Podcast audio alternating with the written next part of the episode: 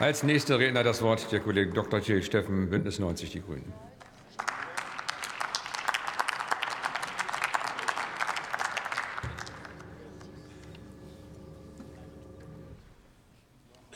Sehr geehrter Herr Präsident, meine Damen und Herren! Äh, ich begrüße ausdrücklich, Herr Posek, dass Sie heute auch hier selber präsent sind bei dieser Frage, die ja im Streit ist zwischen Bundesrat und Bundestag, dass wir also sozusagen nicht nur auf die Ferne uns austauschen, sondern hier in den direkten Dialog gehen. Das finde ich sehr sinnvoll, ausdrücklich. Ähm, ich muss Sie allerdings korrigieren. Der Bundesrat hat ja den Vermittlungsausschuss gar nicht angerufen. Er hätte es ja tun können, aber er hat es nicht gemacht, sondern der Bundesrat hat einfach zu diesem Gesetz gesagt Nein. Und damit äh, blieb es ja, hat das ja sein Bewenden seitens des Bundesrates gehabt. Und deswegen mussten wir natürlich seitens des Bundestages überlegen, wie gehen wir jetzt mit der Situation um. Und da gibt es verschiedene Möglichkeiten, die die Verfassung vorsieht. Alle sind legitim. Und dass zwischen meiner Vorahnung und dem heutigen Tag ein paar Wochen vergangen sind, liegt natürlich daran, dass wir uns auch angeguckt haben, gibt es denn eigentlich sinnvolle Wege, ähm, hier über den Vermittlungsausschuss zum Beispiel zu weiteren Ergebnissen zu kommen. Und jetzt muss man ja wissen, wir sind in einem gewissen Zeitdruck, weil tatsächlich die Klage der EU-Kommission ja schon beim Gericht eingegangen ist. Das kostet uns also schon echtes Geld, dass wir noch nicht fertig geworden sind.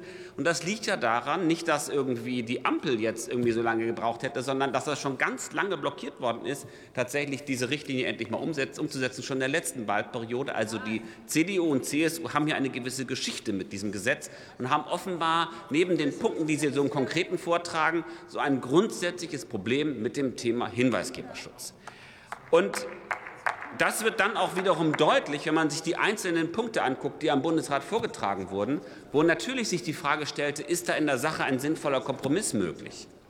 Weil die Forderung belastet doch bitte bei aller Berechtigung dieses Anliegens die Unternehmen nicht zu sehr, die ist ja absolut legitim. Total legitim. Und deswegen haben wir ja, das Interessanteste waren ja die Gespräche, die wir geführt haben, Stefan Thome und Sebastian Fiedler und ich. Wir haben zusammengesessen mit einer ganzen Reihe von Beauftragten von Compliance-Stellen, die das schon lange machen. Und wir haben uns gefragt, okay, macht das den Unterschied? Die Forderung, die die Union erhebt. Da gibt es ja zwei zentrale Dinge, die auch im Rahmen des Bundesrates ähm, stark gemacht worden sind, nämlich den Anwendungsbereich doch bitte nicht über die Richtlinie hinaus auszudehnen. Jetzt sagt die Richtlinie, es braucht ein System, um Verstöße gegen europäisches Recht melden zu können. Und jetzt überlegen Sie sich mal, was das bedeutet, sowohl für die Stelle, die da irgendwie diesen Schutz organisieren soll und die Hinweise entgegennehmen soll, für einen Arbeitgeber, der sich überlegen muss, was darf ich jetzt eigentlich an arbeitsrechtlichen Maßnahmen machen, wenn ich ja den Hinweisgeber nicht irgendwie benachteiligen darf, für Gerichte und so weiter, aber auch für die Person selbst, die sagt, ich sehe einen Missstand. Und die sich dann fragt, okay, Schutz habe ich vielleicht, wenn es europäisches Recht wäre. Das heißt, man muss eine komplexe Prüfung voranstellen. Häufig ist es ja so, dass das europäische Recht einwirkt in Form von Richtlinien auf das nationale Recht. Das heißt, es steht gar nicht Europa dran, sondern es ist irgendwo in einem Gesetz mit drin.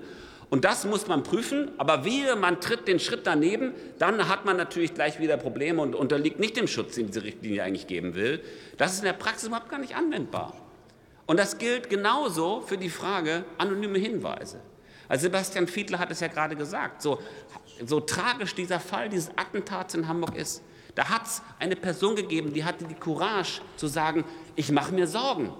Ich gebe einen Hinweis. Die zuständige Stelle wird darauf hingewiesen. Und die zuständige Stelle wird aktiv und sie sucht. Aber sie findet nicht dass die passende Quelle, die gemeint ist. Da wäre es super gewesen, wenn das, was, äh, was dann bei vielen Unternehmen ja mittlerweile selbstverständlich Standard ist, ein, ein, ein anonymes Hinweissystem da wäre, wo man eine Rückfrage stellen kann und fragen kann, was meinen Sie? Wir würden gerne genauer wissen und dann hätte man unter Umständen dieses Attentat verhindern können. Ich finde, diese Geringschätzung von anonymen Hinweisen ist verkehrt. Und Sebastian Fiedler hat es uns ja auch hier dargestellt. Also ab 49,90 Euro gibt es diese Hinweisgeberschutzsysteme, wo ein anonymer Austauschkanal besteht. Hinweisgeberschutz ist billig, aber Hinweisen nicht nachzugehen, das kann teuer und das kann eben verheerend sein. Und das ist eben tatsächlich der Punkt, den wir hier mit im Blick behalten müssen. Und dann ist natürlich die Frage, ist es eigentlich sinnvoll, sich auf Kompromissverhandlungen einzulassen, wo Forderungen vertreten werden, die von erfahrenen Compliance-Beauftragten in den Unternehmen für absurd gehalten werden? Und da sagen wir, finden wir nicht so überzeugend.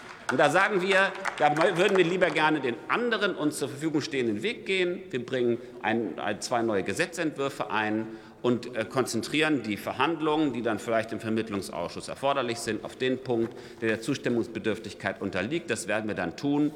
Ich rate allen Beteiligten, uns eingeschlossen, im Blick zu behalten, dass jeder Tag ab jetzt Geld kostet. Und ich hoffe, dass wir bald zu einem wirksamen Hinweisgeberschutz kommen. Vielen Dank. Vielen Dank, Herr Kollege Dr. Steffen.